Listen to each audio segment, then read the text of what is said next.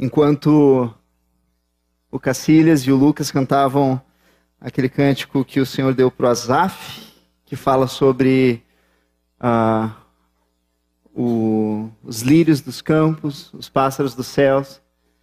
É, durante os anos que nós passamos na Polônia, o Senhor nos ensinou uma lição muito preciosa sobre, sobre essa figura que Jesus nos uh, que Jesus usa para nos ensinar sobre o cuidado de Deus. Em Lucas 12, ele nos diz quais aves especificamente nós podemos olhar. Ele fala: observai os corvos, os quais não semeiam, nem ceifam, não têm dispensa, nem celeiros, todavia Deus os sustenta. Quanto mais valeis do que, do que as aves. Isso é interessante porque Uh, nós morávamos em uma rua é, com, com, muitas árvores, chamava Rutnitcha, a nossa rua. E durante o inverno ela ficava muitas vezes coberta de neve e todos os pássaros iam embora do país, iam para outro lugar, aproveitar o calor, aproveitar o sol, a provisão, a abundância de alimentos. Mas os corvos ficavam. E nós olhávamos para aquela rua e os corvos tomavam conta daquela rua. E os corvos viviam em um ambiente onde não tinha sustento nenhum. Onde tudo aquilo que podia ser aproveitado tinha sido aproveitado pelos outros. E num lugar de aparente desespero, os corvos eram grandes e a gente sempre via eles comendo alguma coisa. Onde não tinha saída onde não tinha provisão, onde não tinha esperança, Deus sustentava cada um deles. E nos dois, três invernos que nós passamos lá, nós podemos ver essa figura do cuidado de Deus, porque muitas vezes no inverno que nós atravessamos na nossa vida, onde parece que não há recurso, que não há saída, Deus é capaz de nos sustentar nos lugares mais improváveis ele nos dá o sustento, ele nos cuida. Não é o celeiro, não é o estoque que nós juntamos que pode nos sustentar. Amém? Essa é só uma, uma lembrança que eu tive e que tem muito a ver com o que nós vamos compartilhar. Nós vamos falar sobre perseverança nessa manhã. Podem abrir as suas Bíblias em Hebreus 12, 1 e 2. Versículo 1 de Hebreus 12. Se pudermos colocar ali na projeção também. A palavra de Deus nos diz assim, Hebreus 12, 1. Portanto, também nós, visto que temos a rodear-nos tão grande nuvem de testemunhas, desembaraçando-nos de todo o peso e do pecado que tenazmente nos assedia. Corramos com perseverança a carreira que nos está proposta, olhando firmemente para o Autor e Consumador da fé, Jesus. Podemos ler até aqui? Eu quero reler essa última frase, dando ênfase naquilo que vai ser o centro da nossa, do nosso compartilhar nessa manhã. Corramos com o quê? Corramos com perseverança a carreira que nos está proposta. Correr com perseverança. Se eu pudesse dar um título para o nosso compartilhar, para a nossa mensagem dessa manhã, seria Perseverança, uma virtude esquecida. Porque de fato nós, nós observamos que a perseverança ela é uma virtude que tem se perdido ao longo do tempo. Perseverança significa persistir mesmo em meio às dificuldades e apesar da demora. Perseverança é persistir em meio às dificuldades e apesar da demora. E hoje em dia, o que nós vemos é que a perseverança ela tem sido substituída pelo imediatismo. Perseverança, ela vê o benefício a longo prazo. E ela descobre prazer no caminho. Alguém perseverante sabe que a jornada ela tem muito para nos ensinar e muito para acrescentar na nossa vida. Mas o imediatismo, ele desiste de tudo que não me satisfaz no aqui e no agora. Imediatismo é dizer para Deus que ele errou. Imediatismo significa dizer para Deus que eu mereço mais hoje, nesse momento, do que aquilo que eu tenho, do que aquilo que ele me deu. Imediatismo é ingratidão. Imediatismo é ingratidão. Mas perseverança, por outro lado, é olhar para Deus e dizer que o tempo de Deus é perfeito. Perseverança é dizer para Deus que não importa o quanto demora, o quão difícil seja, a vontade de Deus é o melhor. Perseverança é acordar todos os dias disposto a obedecer. Não por causa da recompensa, mas porque nós sabemos que a vontade de Deus é o melhor.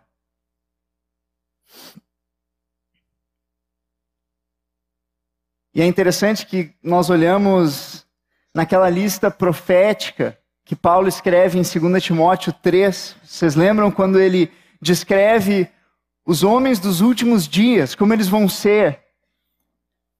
E no versículo 4 daquela lista, Paulo nos diz que os homens vão ser mais amigos dos prazeres do que amigos de Deus.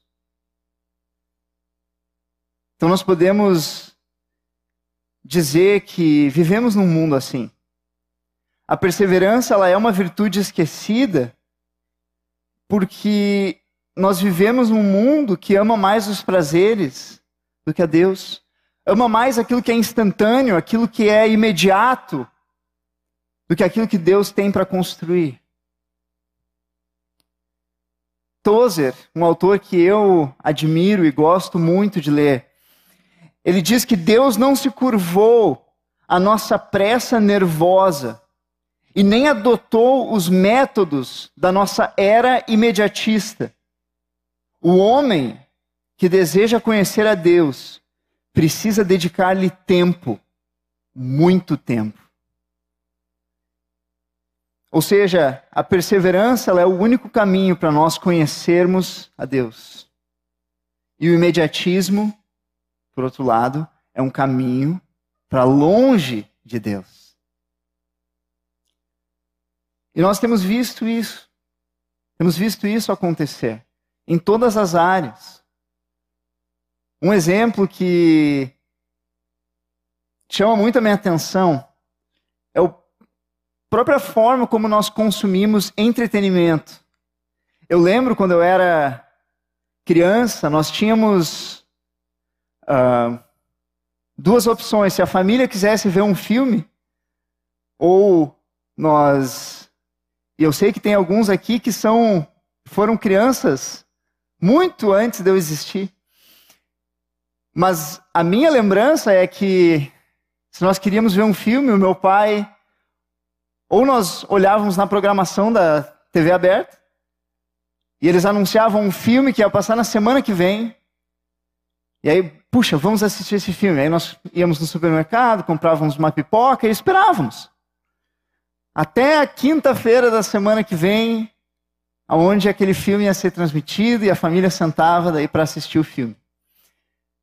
Ou logo chegaram as locadoras de vídeo e também era um, pelo menos na nossa família, era um, era um momento. Né? Eu ia com meu pai na locadora, e aí nós passávamos ali pelas prateleiras dos lançamentos, depois olhávamos algumas outras opções, perguntávamos para o atendente qual, qual, qual a, sua, a, sua, indicação para um filme. É, também íamos no supermercado comprar uma pipoca, um amendoim. E havia uma preparação para esse momento. E a família, mais uma vez, sentava reunida e nós assistíamos o filme. Mas logo uh, começaram as opções instantâneas de entretenimento. Serviços online, o YouTube começou a democratizar e acelerar o entretenimento. O Netflix hoje ele permite que a decisão de assistir um filme seja instantânea. Nós assistimos o filme que quisermos, quando quisermos. E essa mudança tem levado muitas pessoas a serem escravos do entretenimento. Passam ao longo de um dia assistindo dois, três, quatro, cinco filmes. E isso vai se tornando cada vez mais instantâneo. E vocês todos sabem que a tendência dos vídeos tem sido se tornar cada vez mais curtos, mais instantâneos. O YouTube hoje tem os seus vídeos shorts que tem no máximo 60 segundos. Então é um vídeo depois do outro, depois do outro, depois do outro, e horas da vida de quem está assistindo evaporam. O Instagram é a mesma forma e outras redes sociais.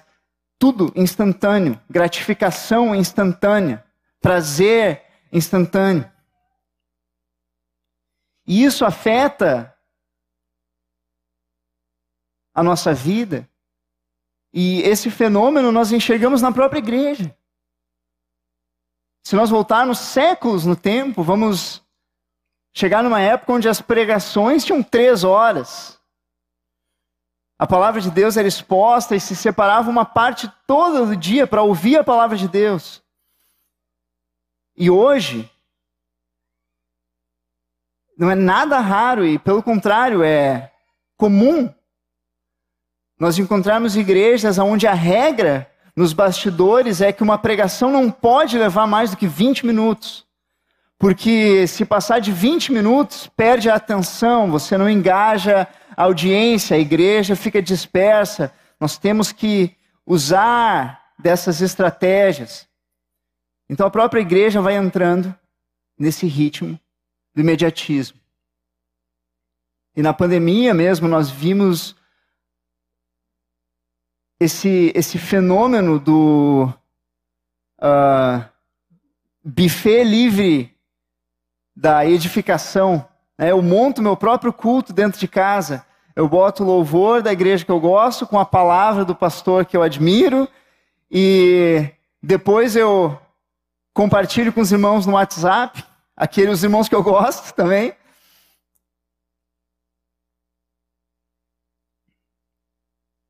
Esse não é um problema só do mundo, é um problema que afeta todos nós. Sermos imediatistas. Mas em João 17, 16, Jesus, quando ele fala a respeito do mundo, ele diz sobre nós, sobre os discípulos dele. Eles não são do mundo, como também eu não sou. Eles estão no mundo, mas não são do mundo. Ou seja, embora o mundo seja consumido por esse espírito imediatista, embora o mundo abandone cada vez mais a virtude da perseverança, a capacidade de esperar, de perseverar, Jesus nos ensina que, embora tudo isso nos afete, isso não nos define. Há um antídoto para a pressa e para o imediatismo desse mundo. E é sobre isso que nós vamos compartilhar. Nós podemos ver esse antídoto aqui em Hebreus. Voltamos para o texto de Hebreus 12, 1 e 2. E no versículo 2, nós vemos a resposta. Como correr com perseverança? Como que nós podemos romper com o espírito desse mundo? Como? Olhando firmemente para o autor e consumador da fé, Jesus. Amém? Rompemos com o espírito desse século, com o imediatismo que nos cerca e que nos tenta constantemente. O primeiro passo para esse rompimento é nós olharmos para Jesus. O nosso Deus é um Deus perseverante. Deus é perseverante. Vocês já pararam para pensar nisso?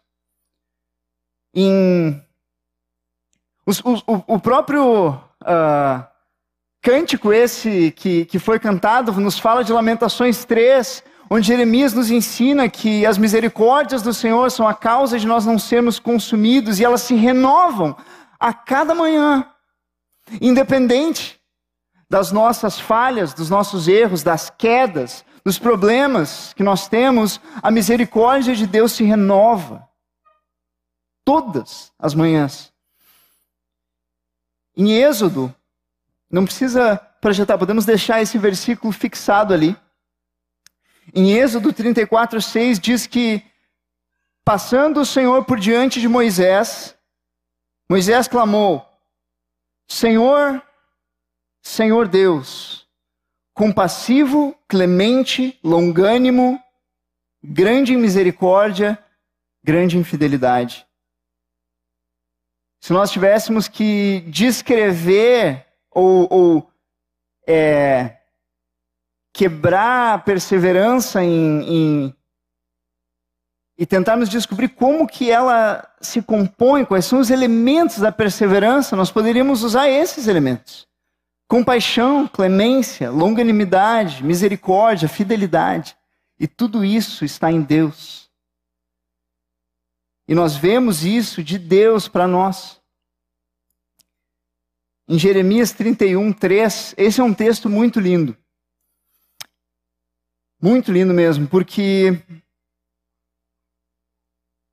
ele diz assim: De longe se me deixou ver o Senhor, dizendo: Com amor eterno eu te amei, por isso com benignidade eu te atraí. Isso é Jeremias 31, 3. De longe se me deixou ver o Senhor dizendo: Com amor eterno eu te amei, por isso, com benignidade eu te atraí. É, vocês todos sabem que Jeremias ele não foi levado para o cativeiro da Babilônia. Né? Ele ficou de fora. E ele escreveu, inclusive, lamentações ali de fora, olhando as ruínas de Jerusalém. E ele escreve aqui dizendo que de longe ele viu o Senhor. É, e a impressão que eu tenho é que Jeremias talvez pudesse até estar olhando para o horizonte, assim, no caminho da Babilônia. E ele olha e é como se Deus estivesse lá, sobre o seu povo. Em um momento onde talvez o maior juízo de Deus contra Israel estivesse em curso. Deus está sobre o seu povo, de longe olhando eles naquele cativeiro, e as palavras de Deus não são palavras de acusação, de culpa ou de condenação, são palavras de amor. Com amor eterno eu te amei, e por isso com benignidade eu te atraí. Mesmo nas últimas consequências dos nossos pecados, Deus tem uma palavra de benignidade e de amor. Deus é perseverante. Em Isaías 41, 10, ele diz, Deus diz: Não temas, porque eu sou contigo. Não te assombres, porque eu sou o teu Deus. Eu te fortaleço, te ajudo, te sustento com a minha destra fiel. O que Deus diz aqui é que Ele não larga a tua mão. Nos momentos mais difíceis, Ele não larga a nossa mão. Ele nos sustenta. A figura que Isaías gosta de uma figura de usar uma figura da paternidade de Deus, o que é lindo, porque isso era algo diferente para o povo de Israel. No Antigo Testamento, olhar para Deus como pai, mas Isaías tinha essa visão. Então ele tem muitas figuras em Isaías da paternidade de Deus, e essa é uma delas, ele nos segura pela mão. Ele não nos solta. Vocês percebem como Deus é perseverante? O Espírito Santo é perseverante. O Espírito Santo não é uma, todos nós sabemos disso, uma força, uma energia, um, um poder, ele é uma pessoa. Ele tem força, ele tem energia, ele tem poder, mas ele é uma pessoa. E a Bíblia nos fala de cinco coisas que nós podemos fazer contra o Espírito Santo. Em Efésios 4 diz que nós podemos entristecer o Espírito. Em Tiago 4 fala que nós podemos causar ciúmes ao Espírito. Em Hebreus 10 fala que nós podemos ultrajar o Espírito. Em 1 Tessalonicenses 5 fala que nós podemos apagar o Espírito. Em Atos 7 fala que nós podemos resistir ao Espírito. Nós podemos entristecer, podemos causar ciúmes, podemos apagar, podemos resistir, podemos. Qual que faltou? Ultrajar o Espírito. E ele não desiste de nós. Ele não desiste de nós. O Espírito não acorda um dia pensando assim, o, o Cacilhas hoje foi, ontem foi terrível, hoje eu estou fora. É contigo, meu irmão. Não, ele está sempre lá, pronto para ser o nosso paráclito, nosso consolador, nosso auxiliador, nosso conselheiro. Certo? E o Senhor Jesus é perseverante. E é isso que nós podemos ver nesse texto. Porque diz que, em troca da alegria que lhe estava proposta, ele suportou a cruz, não fazendo caso da ignomínia, da vergonha, e está sentado à destra de Deus. Versículo seguinte ainda diz: Considerai, pois, aquele atentamente aquele que suportou tamanha oposição dos pecadores contra si mesmo, para que não vos fatigueis desmaiando na vossa alma. Jesus suportou o sofrimento no presente, porque ele confiava no plano de Deus para o futuro. Ele suportou o sofrimento da cruz porque ele via a recompensa, ele via o que Deus tinha preparado. E até hoje, Jesus é perseverante, porque em Hebreus 7, 25 diz que ele é poderoso para salvar totalmente os que se achegam a Deus, porque ele vive sempre para interceder por eles. Então não tem um dia que Jesus cansa de interceder. Ele intercede todos os dias por mim e por ti. E ele nos chama para nós seguirmos o seu padrão.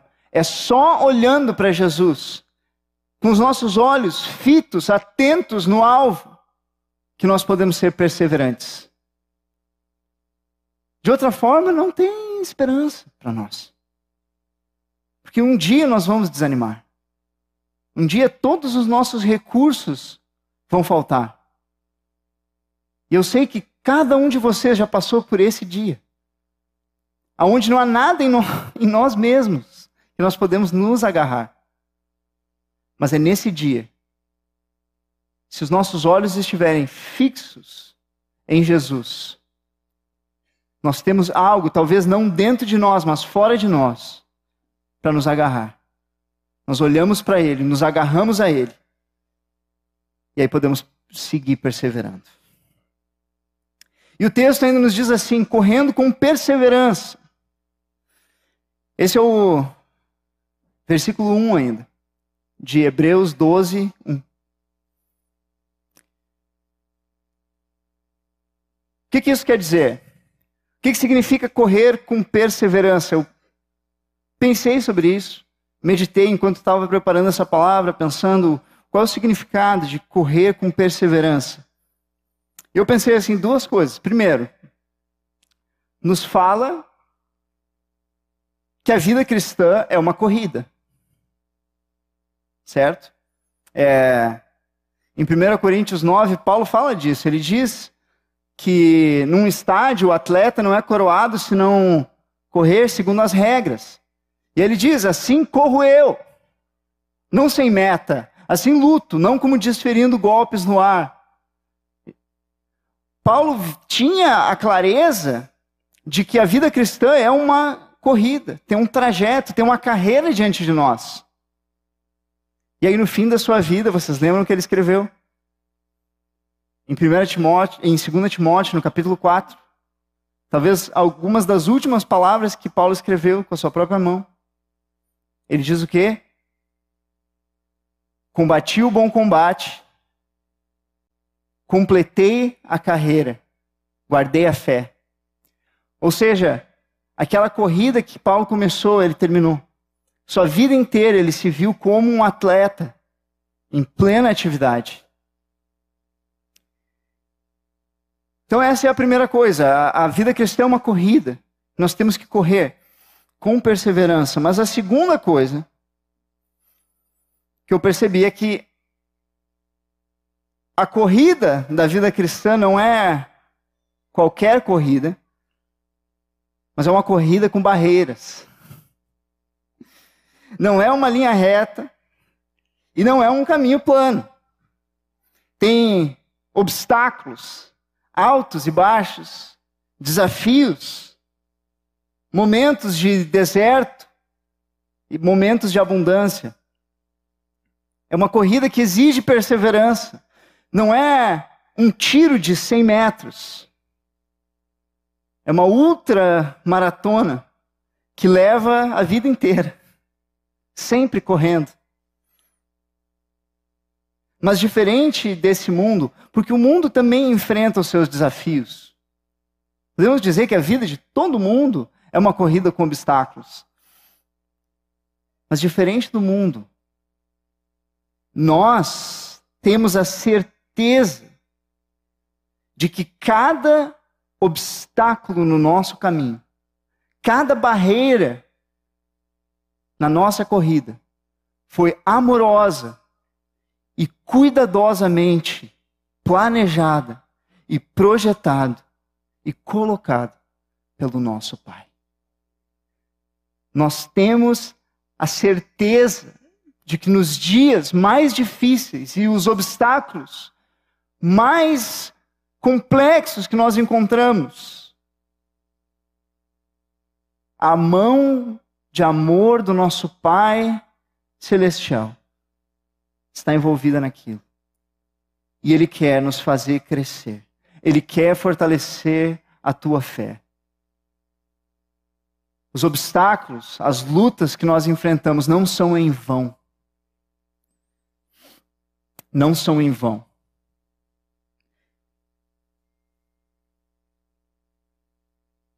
Tiago diz assim: Meus irmãos, tende por motivo de toda alegria passardes por várias provações. Está em Tiago 1. Sabendo que a aprovação da vossa fé, uma vez confirmada, prestem atenção nisso. Prestem bastante atenção. A aprovação da vossa fé, uma vez confirmada, produz perseverança. Ora, a perseverança deve ter ação completa, para que sejais perfeitos e íntegros, em nada deficientes. Isso foi Tiago, ok? Agora, vamos ler algo escrito por Pedro. Tiago e Pedro eram amigos, viveram anos da sua vida juntos. É... Mas, eu acho que mais do que intimidade que eles tinham, tem a mão do Espírito Santo dirigindo essas palavras. Porque em 1 Pedro 1, Pedro fala a mesma coisa. Ele diz: Nisso exultai, embora no presente, por breve tempo, se necessário, sejais contristados por várias provações, para que, uma vez confirmado o valor da vossa fé, muito mais preciosa do que ouro perecível, mesmo apurado por fogo, redunde em louvor, glória e honra na revelação de Jesus Cristo. Que Pedro e Tiago estão dizendo é que o sofrimento na vida de um discípulo de Jesus não é um fim em si mesmo. O sofrimento também não é obra do acaso. As lutas que nós atravessamos não simplesmente acontecem, mas são meios providenciados por Deus para aumentar a nossa fé. É por isso que no Novo Testamento nós vemos tanto essa ideia de que nós temos que nos alegrar com as provações. Nós temos que ficar felizes à medida que nós somos provados. Mas não é que nós nos alegramos com o sofrimento em si, como se eu, eu acordasse de manhã cedo e chutasse o pé da cama e tivesse que dar pulos de alegria. E se eu não dou pulos de alegria, eu fico triste. Puxa, eu não me alegrei com essa aprovação que eu estou atravessando. Não é isso. Mas nós nos alegramos porque nós sabemos que o sofrimento que nós atravessamos tem um propósito muito maior do que ele. Nós sofremos com os sofrimentos. Mas mesmo enquanto sofremos, o nosso coração pode se alegrar se a nossa consciência estiver clara de que o sofrimento que nos machuca ele é proporcionado por um Deus que nos ama e que quer aumentar a nossa fé. O sofrimento, ele é um servo. O sofrimento é um servo de Deus, cuja única missão é nos colocar em um lugar aonde nós só possamos olhar para Deus. O objetivo do sofrimento é nos colocar em uma posição de aperto, onde ao nosso redor pode não haver resposta, mas onde nós possamos olhar para cima. Isso é correr com perseverança que nós vemos em Hebreus. É não deixar o desânimo nos dominar, não desistir, porque quando nós eventualmente sairmos do outro lado desse sofrimento, a nossa fé, ela vai ter sido trabalhada de tal forma que ela vai valer mais do que ouro. É isso que Pedro nos ensina. Esse é o ensino. Ou seja, a fé de alguém que passou pela provação é o bem mais precioso que ela pode ter. É o maior tesouro que alguém pode ter. Uma fé que foi trabalhada no sofrimento. Por isso eu quero compartilhar com vocês quatro hábitos de um discípulo que corre com perseverança. Para que nós tenhamos algo para aplicar na nossa vida de forma prática. Quais são os hábitos de alguém que corre como o autor de Hebreus nos diz que nós devemos correr?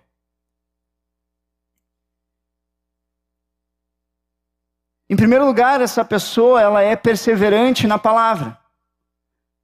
Coloca para nós Romanos 15, 4, por gentileza. Romanos 15, 4. Nos diz assim: Tudo quanto outrora foi escrito, para o nosso ensino foi escrito, a fim de que pela paciência e pela consolação das Escrituras tenhamos esperança. Aqui nós vemos a paciência e a consolação das Escrituras. O Salmo 119 tem uma frase que eu amo muito. Diz que o quanto eu amo a tua lei é a minha meditação todo dia. Ou seja, alguém que corre com perseverança é alguém que vive nas Escrituras. Qual é o teu sentimento quando tu abres a palavra de Deus? É um sentimento estranho de alguém que está visitando a casa de um parente meio distante? Acho que todo mundo já passou por essa experiência, né? de chegar na casa daquele parente assim, que eu não entendo as conversas direito, eu não sei de onde é que vem, para onde que vai. Senta no sofá, assim, é um sofá meio estranho, não tem jeito de sentar e, e tem um cheiro diferente a casa, sabe? Tudo é diferente, eu não me sinto à vontade com com.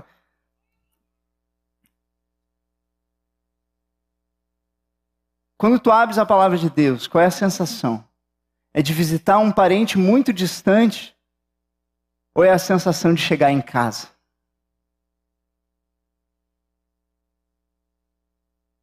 Não importa quão bons forem os hotéis por aí. Não existe nada como a nossa cama, como o nosso sofá, aquele cheiro de chegar em casa. Nós sabemos aonde vai a mala, aonde vão as coisas.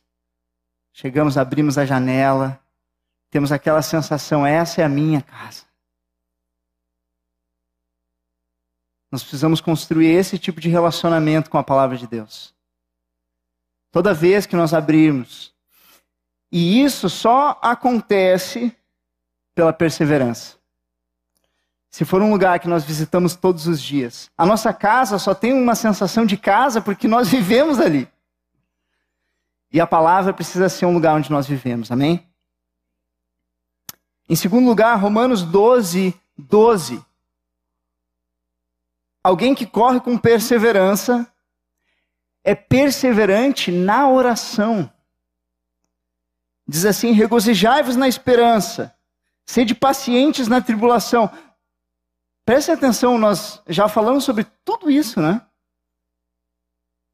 Se regozijar na esperança, ser paciente na tribulação, ele diz na oração perseverantes.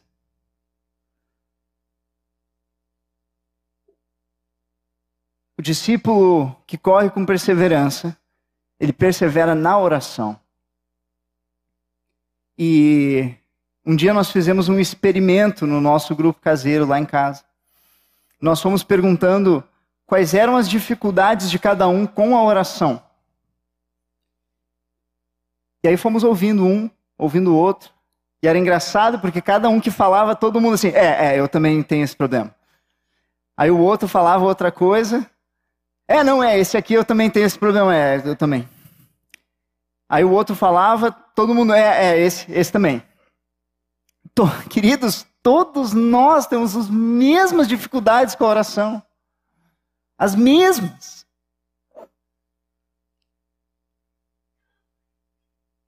A questão é que Jesus não nos disse que nós temos que ter uma oração infalível, mas que nós temos que ter uma oração perseverante. Então, quando eu penso num assunto e eu penso, eu tenho que orar sobre esse assunto e eu não oro, que é um problema de todos nós, Aí eu paro, tudo que eu estou fazendo, não, eu tinha que ter orado. E aí eu oro. Ou quando eu tenho um sentimento de que a minha oração não passa do teto, eu oro mesmo assim. Porque não precisa passar do teto, Deus está ali comigo. Sabe? Eu persevero nessas coisas. Eu faço por obediência. Lembram o que nós dissemos lá no começo? Que a perseverança é fazer não porque é agradável, ou porque eu sou bom fazendo aquilo, mas porque eu obedeço.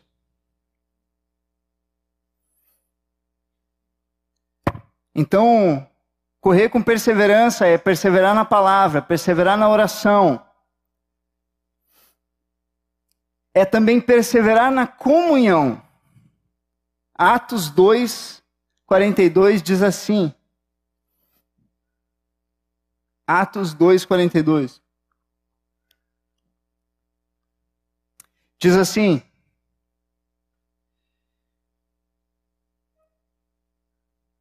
E perseveravam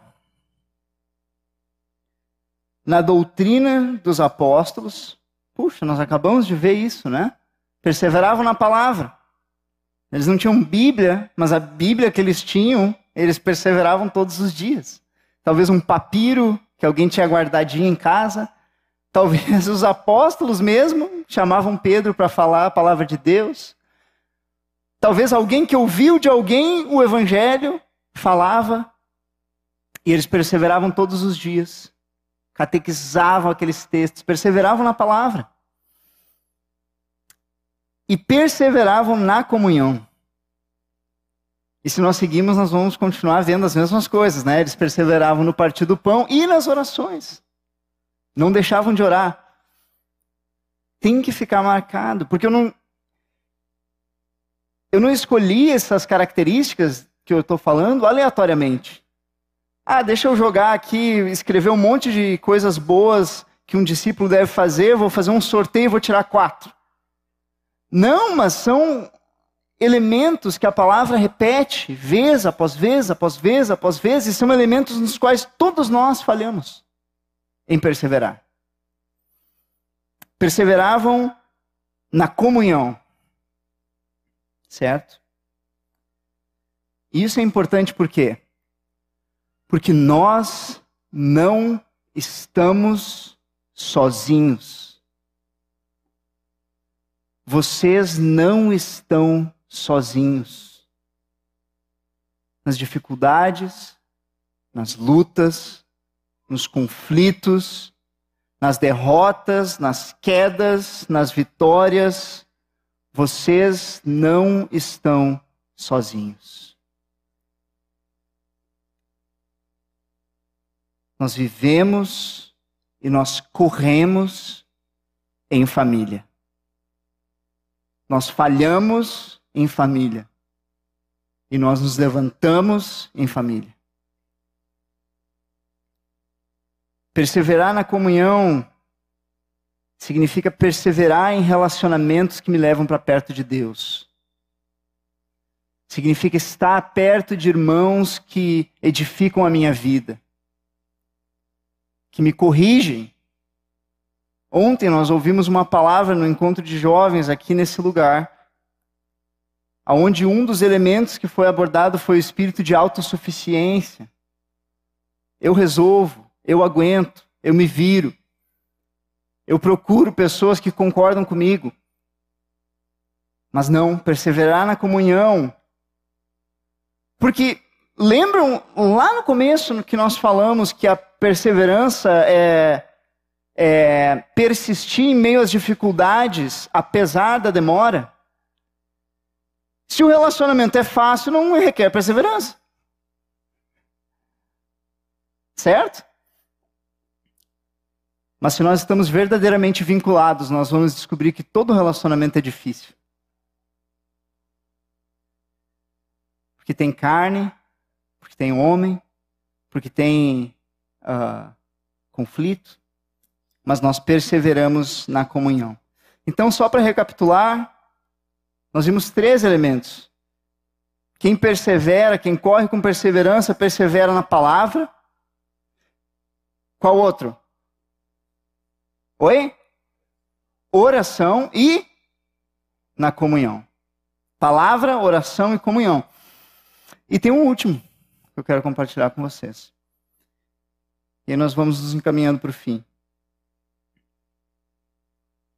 Em Hebreus 11, 27 diz assim. Hebreus 11, 27. Diz que pela fé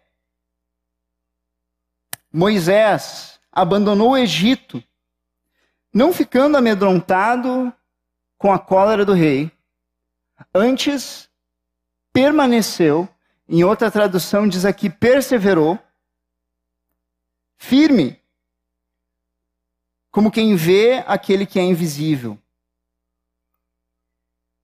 Então, a quarta característica de quem corre com perseverança é que persevera na fé, persevera na confiança.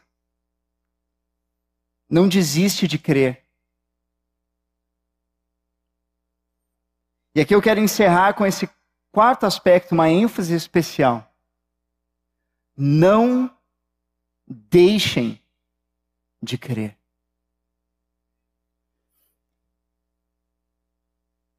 E eu digo isso porque vão haver dias aonde você não vai conseguir ler, onde você não vai conseguir orar e não vai conseguir congregar. Nesses dias, não deixe de crer. Não deixe de confiar. Um irmão disse assim uma vez: nos momentos onde você não consegue ler, nem orar, você pode pelo menos confiar. Nos dias mais difíceis, nós podemos olhar para o Senhor. E nós podemos nos agarrar na esperança, na confiança que nós temos nele, que nunca falhou. Perseverar na fé. Essa tem sido a minha arma nos momentos mais difíceis da minha vida. Em dias onde eu não tenho nenhuma motivação interior. Os sentimentos, as emoções me abandonaram. E as emoções, elas conspiram contra mim. As culpas pelo passado e os fracassos acumulados sobre os ombros e as mentiras de Satanás nos meus ouvidos. Em momentos como esse, Embora eu não consiga sentir nada pelo Senhor, eu decido confiar nele. Eu decido obedecer por fé. E aquele dia que tinha tudo para ser um desastre vai mudando. Aos poucos. E a semana vai se transformando. Tudo pode não mudar exteriormente, mas interiormente o Senhor vai mudar as coisas, à medida que nós confiamos nele.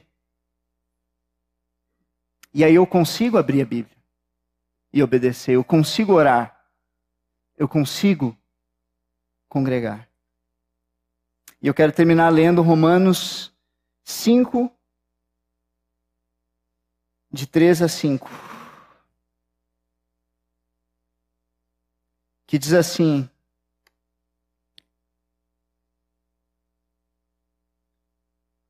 Não somente isto, mas também nos gloriamos nas próprias tribulações, sabendo que a tribulação produz perseverança. A tribulação produz perseverança. Vamos falar isso todos juntos. A tribulação produz perseverança. E a perseverança é experiência, a experiência é esperança. A tribulação é uma ferramenta de Deus para nos ensinar a correr de forma perseverante. A não desanimarmos na corrida que está proposta diante de nós. E preciso lembrar os irmãos de que Deus não nos prova para nos derrubar. Ele nos prova para nos aprovar. À medida que nós perseveramos, à medida que lemos quando não queremos ler, que oramos quando não queremos orar, que procuramos os irmãos quando não queremos procurar, que confiamos apesar dos sentimentos, nós vamos sendo cheios de esperança. E mesmo que essa esperança pareça demorar, Deus vem nos nossos momentos de fraqueza. E o versículo seguinte vai dizer que o amor de Deus é derramado no nosso coração. Então eu oro para que nessa noite, nessa uh, manhã, eu ainda estou com ontem na cabeça, para que nessa manhã é, haja um derramar do amor de Deus sobre os nossos corações. A perseverança que gera experiência, a experiência que gera esperança, nessa noite seja, nessa manhã seja encontrada pelo amor de Deus. um derramar do Espírito nos nossos corações. Que nós sejamos cheios desse amor. Porque a base da nossa perseverança é o amor. O amor que nós temos por Deus, mas em primeiro lugar, o amor que Deus derrama em nós.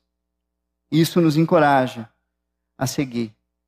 Nós vivemos onde a perseverança se esqueceu. Mas Deus ele vai usar as ferramentas que estão nas suas mãos para nos levar a um lugar de confiança. Ele vai derramar o seu amor em nós, até que nós aprendamos a confiar, até que nós aprendamos a perseverar. Ele faz isso porque nos ama e porque não desiste de nós. E no Salmo 37, 23 diz: essa verdade que eu quero que vocês levem ao longo desse domingo e ao longo dessa semana. Salmo 37, 23. Diz que o Senhor firma os passos do homem bom e no seu caminho se compraz. E no versículo 24 diz que se cair, ele não ficará prostrado, porque o Senhor o segura pela mão. Se você pensa que não vai conseguir, se você quer desistir, Deus te diz nessa manhã: eu te ajudo, eu te sustento. Amém? Então, os irmãos pediram para que eu encerrasse aqui o encontro. Vamos orar juntos. Querido Senhor, eu eu quero colocar a vida minha e dos meus irmãos diante de Ti, Senhor, nessa manhã. Senhor, nós queremos ser discípulos que perseveram. Nós queremos correr essa carreira que está diante de nós. Senhor, mas nós precisamos do Teu poder, do Teu amor, da Tua graça, do Teu Espírito para nos levar adiante, Senhor.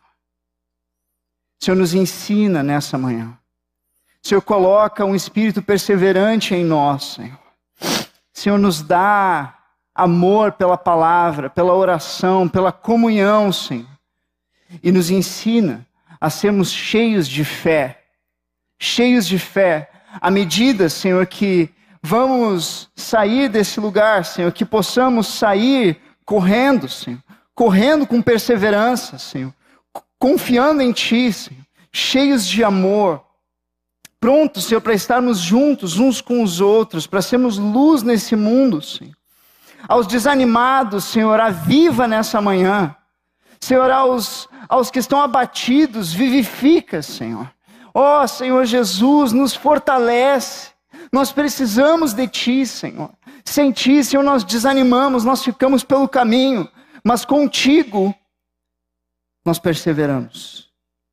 Nessa manhã, nessa manhã, nos enche de fé. Em nome de Jesus. Que o Senhor encha vocês, queridos, de perseverança, de constância e de fé. Tenham um, um domingo cheio da presença de Deus. Em nome de Jesus.